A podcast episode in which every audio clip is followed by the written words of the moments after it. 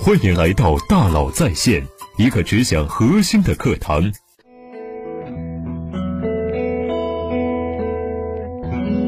你好，欢迎来到大佬在线。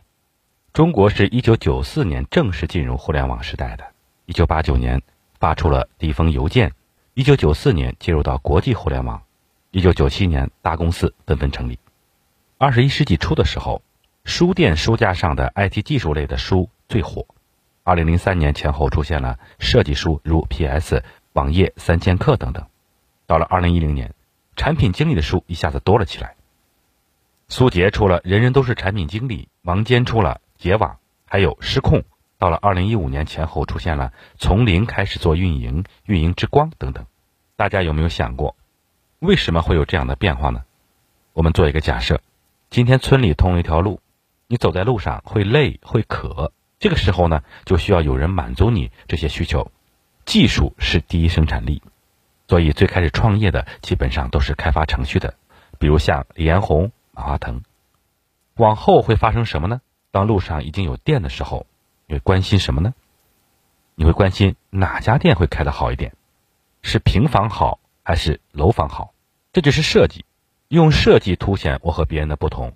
虽然你技术牛。但我长得比你好看。当 UI 或者设计解决了外表上的差异化之后，大家很快进入产品同质化的竞争。如果产品经理解决不了同质化的问题，就需要营销竞争，比谁更能快的获得用户，比谁的转化效果好。就像当年阿里巴巴和 eBay 的较量，阿里巴巴就做出了一件事情，就是让商家免费入驻。在大的层面上，这是运营策略的选择。我做过编辑，做过策划，做过项目经理，因为那个时候策划什么都做，除了产品设计，还要去获客，甚至去谈合作。到了二零一零年，为了提高效率呢，各大公司出现了公众的细分。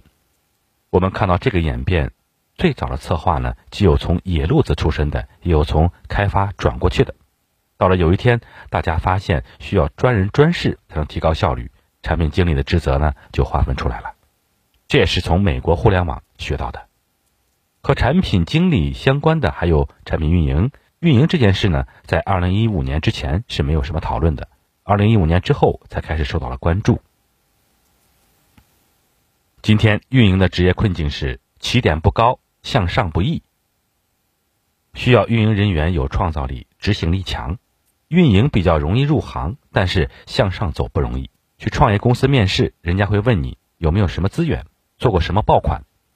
互联网变来变去，但是当你在这个行业待久了之后，你会发现，这个行业底层逻辑都一样。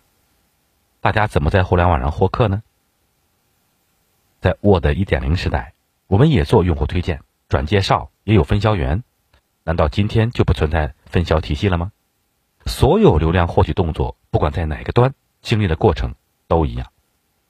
早期流量一定是特别容易拿的。因为当时供不应求，获取流量的速度呢又快又好又简单。当流量开始向巨头聚拢的时候，流量都在别人的碗里了，还不让你玩裂变，做社群的人都要疯了。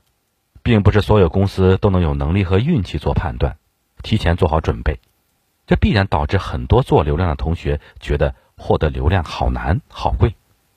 举个例子，在线教育行业的打法通常是这样的。比如会请一些牛人或行业专家来告诉家长这件事情很重要，还鼓励家长转发。但是学习是排他性的，我孩子学习成绩好，为什么要告诉别人呢？所以今天在线教育的方法就是给你提供工具去赛孩子。我的孩子今天背了多少单词，学会了什么歌曲？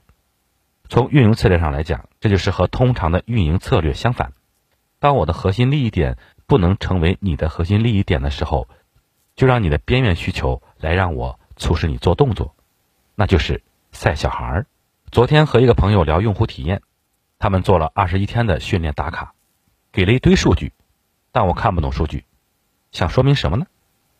我说你打卡的目的应该是老带新，现在效果怎么样？他说没效果。我看了一眼活动海报，那海报上只有一句心灵鸡汤和一张图片。我问他哪看出来是拉新？他们说。担心太营销了会伤害用户体验，可能就不会继续下去了。我说你今天为了不伤害一百五十个人，就让流量起不来。今天是在做运营，那么这么在乎用户体验，那怎么实现 KPI？KPI 实现不了，业务怎么活下去？大家一直说流量为王，互联网早期的流量都在搜索引擎上，今天基本都是在 APP 上，不管是 Word 时期还是 APP 时期，都需要流量变现。所以，互联网时代的一切都是在围绕流量。再延伸一下，互联网需要流量，互联网之前就没有流量吗？大家去书店、去餐厅、去电影院，都是作为流量出去的。那个场合只有满足你的需求，你才会去。有没有完成交易，我们不知道，但是流量是来了。这两年我们聊的已经不是运营了，而是增长。我发现好多人会把增长等同于裂变或者是获客。我特别和一位老师聊了一下，在硅谷，增长是做什么呢？他说，增长是一个体系，既要有新增长，也要有留存，要提升活跃率，也要提升转化率。其实，美国的增长小组跟中国的运营就是一回事差别在于，美国人很喜欢干的事情叫做标准作业程序。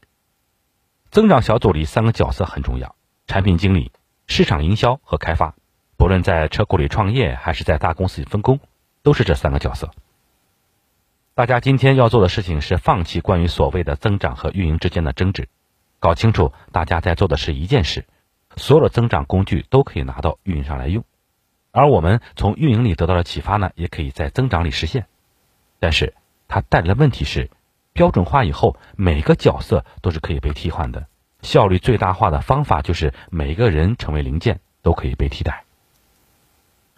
前盛大游戏的老板林海把运营分为产品竞争、营销竞争、服务竞争。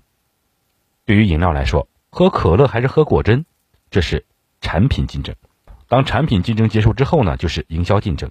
营销竞争拼的就是手段。比如说七喜如何从可乐类的饮品杀出来，随后是服务竞争。比如说卖会员变得越来越普遍了，会员服务是不一样的。这是超越了产品竞争，必须做的服务竞争。用会员卡吸引你，一定是因为额外的服务。大家开始想，当流量增长和留存都在面临挑战的时候，我们是不是可以先行业竞争对手一步，从服务体系切入，去构建那个层面上的运营体系？我觉得这是我们运营的另一条路。那么，怎样在这种激烈竞争的环境下成长呢？我们要做好四个环节：记录、复盘、重构、体系。不管做的对不对，反正先记录，很简单，用一个本子把自己每天的工作记下来。第二，复盘，每天动手把数据导出来，用 Excel 表格记录，为复盘做准备。没有这些记录，你怎么知道你这一年干了啥？运营是为结果负责的，为结果负责，那就要看运营动作有没有效，能不能持续有效。如果不能，怎么去优化？当数据往上走的时候，你知不知道是做了什么动作？当数据下行的时候，你知不知道少做或做错了什么动作？第三是重构。我们运营动作之前，一般都会有一个前提假设，比如说，假设把用户分层，就能很好的去运营。运营之后呢，就会知道这个假设到底有没有效。同时，我们做运营的过程中，也会收到各种反馈，包括来自产品经理和开发的反馈。用户投诉和感谢信、APP 评分等等，数据会告诉我们所构建的假设是否成立，是否要优化、迭代、推翻。这个时候，重构是你在这个领域的工作能力。今天大家会觉得这个运营越来越难了，在我们进入运营岗位的时候，大家都是跨越领域来的，没有谁知道该怎么做，就是要靠自己想办法。但是今天不行了。今天大家很容易陷入一个瓶颈，做新媒体可能以后出去还是做新媒体，无非是在各个平台上跳来跳去。他将你锁死在这个领域当中，所以在今天大家很容易感觉到，我只懂这一块业务，很难再上一层。是你不想往上走吗？不是的。这时你要看的是在运营过程中有没有你想要的办法，有没有你自己的思考，比如说。有没有主动去拉一个社群，把用户从公众号拉到社群里，然后在社群里做互动，这样才能重构你的能力。让大家去做复盘的一个重要原因就是，在这个过程中，可以推导出不属于我的职责范围内，但是我可以去做的事情。于自己而言，一方面是本职工作能力层面的提升，另一方面是跨越领域的贯通。这个时候呢，就出现第四个词，叫做体系。我记得罗胖讲的自带体系和 U 盘式生活，做运营的人呢，到最后都应该是自带体系的。我喜欢做复盘，所以我知道我在什么节点发生了什么，我应该去做什么。我可以回答出我自己从来没有做过的领域或行业的共性问题，原因就是之前做过的这些事情会帮你把体系构建出来。当我看到内部和外部的种种挑战和变化的时候呢，从我的角度呢，会给大家这样四个建议：第一，开始记录你们做的每个动作或每个数据的节点变化；第二，针对这些数据做复盘。第三，跳出来思考怎样跨越我的职责去要资源，把其他不能触碰的边界去打通。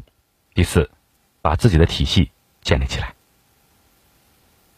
好，希望今天的分享呢，能为你提供一点点帮助。谢谢您的收听，咱们明天见。